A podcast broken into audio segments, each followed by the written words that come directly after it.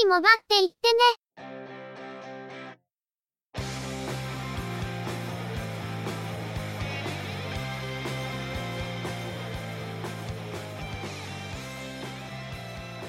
通信業界、モバイル、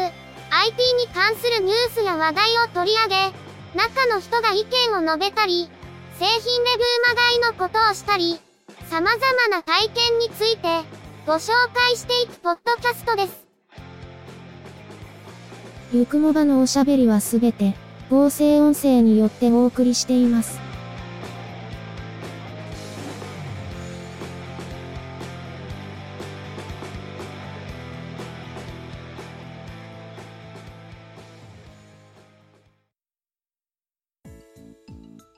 ゆくもば、第181.5回です。お届けいたしますのは、ネタを探してくるのが、中の人。そのネタをお話しするのは、佐藤ささらと、鈴木つづみです。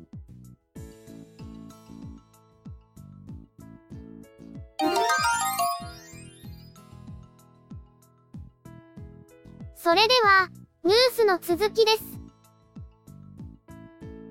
2つの画面を搭載した折りたたみ型の Android スマートフォン MZ01K は、ドコモが企画を主導する形で、ZTE と開発したモデルと発表されています。既存のグローバルモデルをベースにしたものではないとのことですが、北米とヨーロッパでは、アクソンブランドで、アクソン M として展開されています。この場合、ドコモにはパテント収入が入るのだそうです。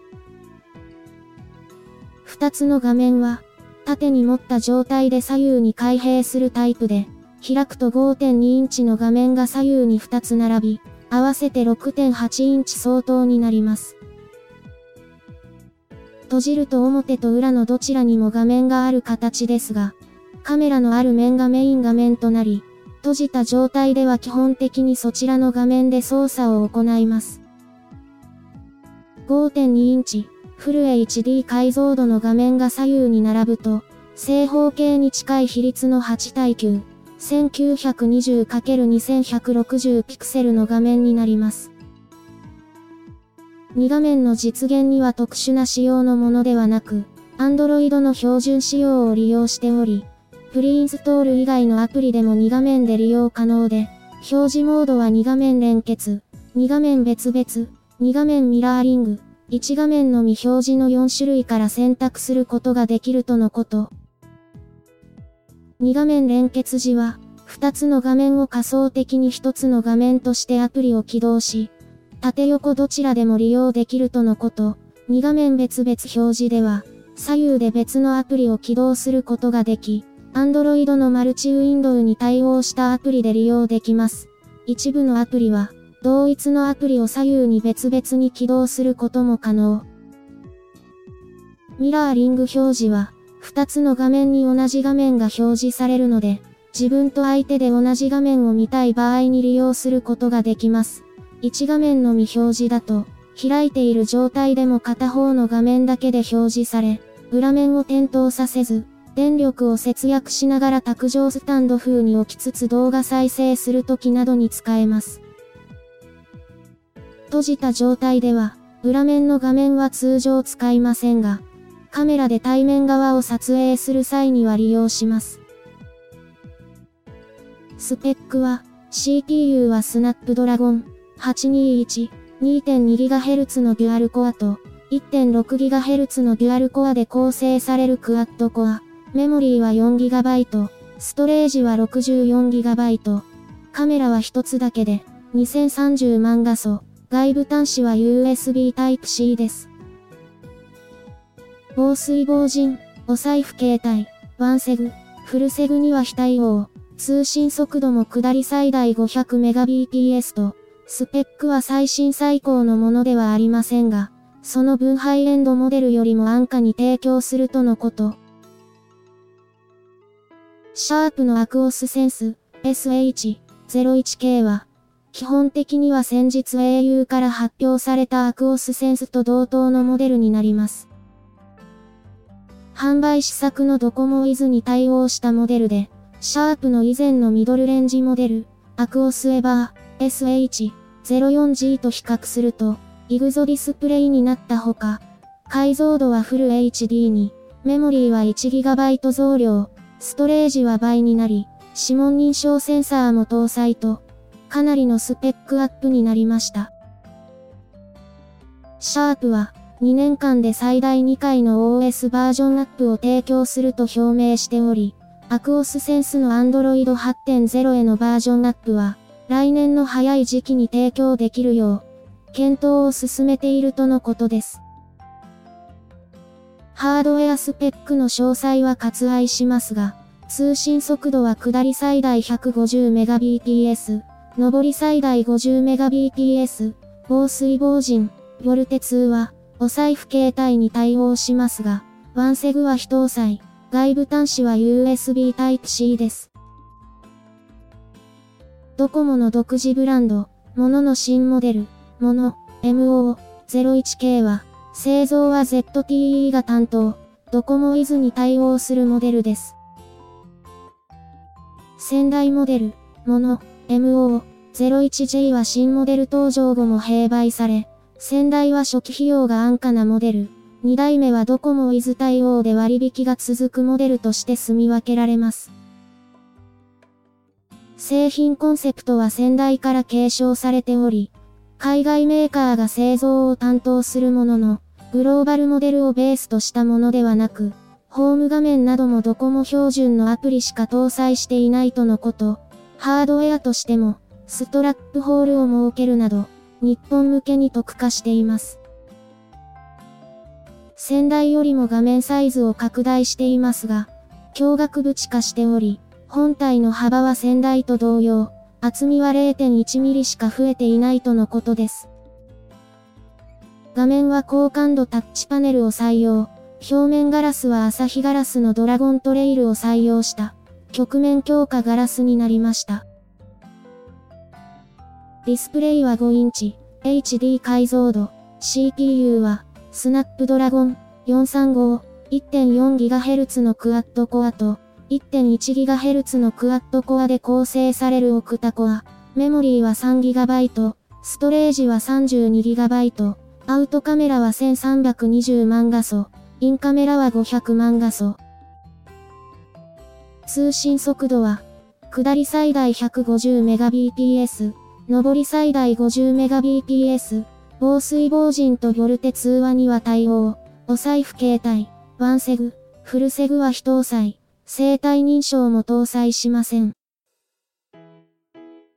ディズニーモバイルオンドコモ DM01K は、製造を LG エレクトロニクスが担当します。発売時期となる来年は、ミッキーマウスがスクリーンデビューを飾ってから90年、またウォルト・ディズニー社の設立から95周年とのことで、今回の端末は、セレブレーションエディションという、特別な位置づけになるとのこと。製品にはスワロフスキークリスタルが9個あしらわれた。手帳型のカバーが付属します。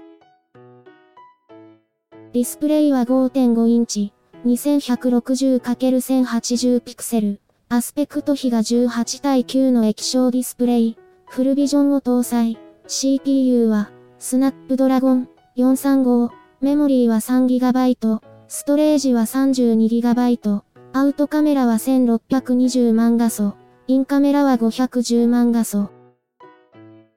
防水防塵、ボルテ通話に対応、通信速度は、下り最大 262.5Mbps、上り最大 50Mbps、外部端子は USB Type-C。製造は LG ですが、明確なベースモデルは存在せず、今回のモデル向けに開発された製品であるとのことです。楽々スマートフォンミー F 03系は、楽々スマートフォンの新モデルで、ドコモイズに対応した製品です。今年の2月に発売された、楽々スマートフォン4と同等の機能を備えつつ、OS を Android 6.0から7.1へバージョンアップ。カラーバリエーションも変更されました。赤外線通信機能、防犯ブザースイッチを省略、また、タッチパネルをある程度押し込んで操作する、楽々タッチは、シニア層にもタッチパネル操作がある程度浸透したとの判断から今回廃止されました。カメラ性能、メモリー容量、ストレージ容量は楽々スマートフォン4から据え置き、Google Play への対応も踏襲します。ディスプレイは4.5インチ、HD 解像度の有機 EL、CPU は、スナップドラゴン625、2GHz のオクタコア、メモリーは 2GB、ストレージは 16GB、アウトカメラは1310万画素、インカメラは500万画素です。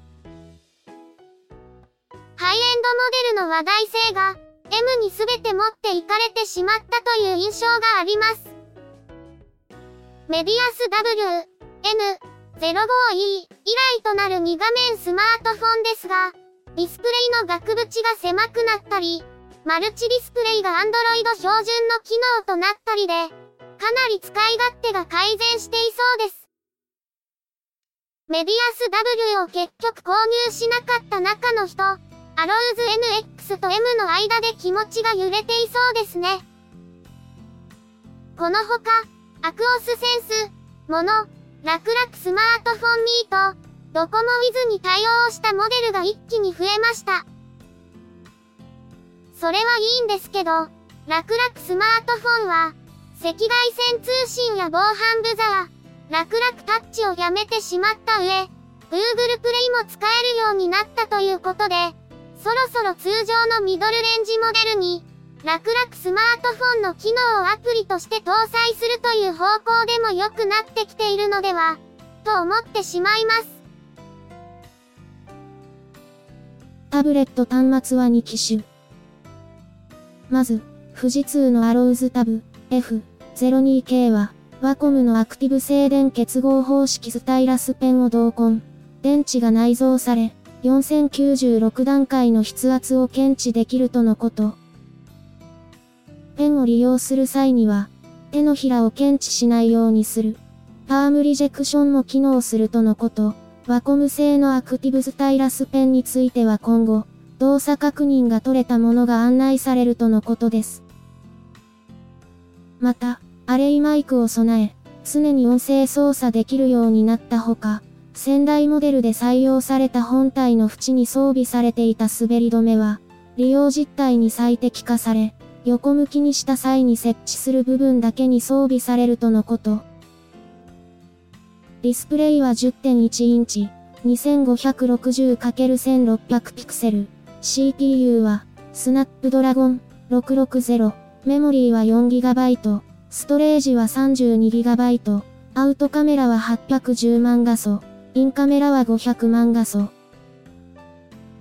交際認証、ワンセグ、フルセグを搭載し、防水防塵に対応、音声通話には非対応、通信速度は、下り最大 450Mbps、上り最大 50Mbps、外部端子は USB Type-C です。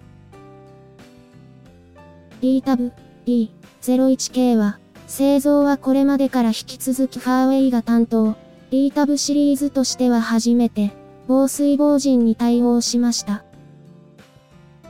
指紋認証センサーを前面に搭載し、D アカウントのログインと連携することも可能になりました。ディスプレイは10.1インチ、1920×1200 ピクセル。CPU は、ハイシリコンのキリン659。2.36GHz と 1.7GHz で構成されるオクタコア。メモリーは 3GB、ストレージは 32GB、アウトカメラ、インカメラとも800万画素。指紋認証、ワンセグ、フルセグを搭載、防水防塵に対応、音声通話には非対応。なお、SIM カードは eSIM を採用。外部端子は USB Type-C で、USB パワーデリバリーに対応しており、ドコモの AC アダプタ07で急速充電が可能です。タブレット端末はアローズタブがワコムのアクティブスタイラスペンに対応したようで、iPad Pro 的な使い道を想定しているのでしょうか。B タブは、先代と比較して、メモリーやストレージの容量、通信性能の強化が図られたのはもちろんですが、防水防塵対応が一番大きな要素なのかもしれませんね。このほか、法人向けとして、シャープの Android フィーチャーフォン SH02 系が発表されています。カメラ非搭載のフィーチャーフォンということですが、法人向け製品のため、詳細は割愛させていただきます。あしからず。今回のニュースは以上です。結局発表会の内容をさらうことしかできませんでしたね。それ以外の内容も拾おうとすると、確実にもう一つ追放会をやらなきゃいけないし、3本も出す割に、内容が薄くなるのが避けられないという、非常に微妙なことになってて、まあ、今回はやむを得ないところで、ご勘弁いただくほかありませんね。それはそれとしても、来週末、中の人は大阪にいますので、ゆくもばの編集をどうするのか、ちょっと真剣に考えないといけませんね。昨年名古屋に行った時みたいに、いつも作業に使っているゲーミングノートを持っていくわけにはいきそうにないので、MacBook Pro か、富士通のライフブック U のどっちかで、リモート接続しながら編集って流れになるかも。メインのパソコンに出先からリモート接続して、ゆくもばの編集というのは、これまでにも実績があるので、一番無難な方法かもしれないですね。とはいえ、設定を間違えて接続できないというのも何度もやらかしていますから、今回やらかすと確実に配信休止だということを理解して、事前準備を滞りなくやっていただきたいものです。基本的には、来週はお休みしない方向で準備しますので、よろしくお願いします。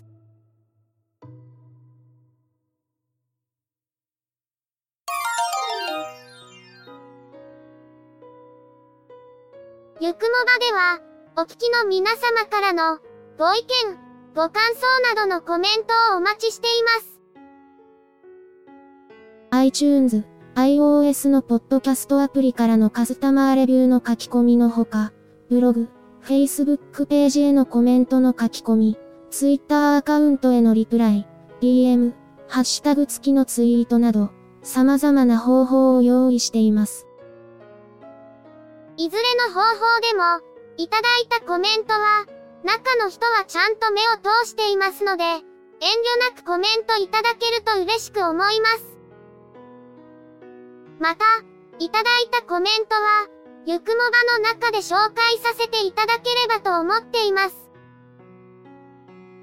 ツイッターのアカウントは、at yukumoba、ハッシュタグは、シャープ yukumoba です。ブログ、Facebook ページなどは番組名でググったら出てきますので、ぜひ検索してみてくださいね。また、YouTube 動画へのいいね評価、チャンネル登録、コメントもいただけると、続けるモチベーションにつながりますので、ポッドキャストともども、どうぞよろしくお願いします。それでは、今回はこれで失礼いたします。また次回、皆様のお耳にかかれますように。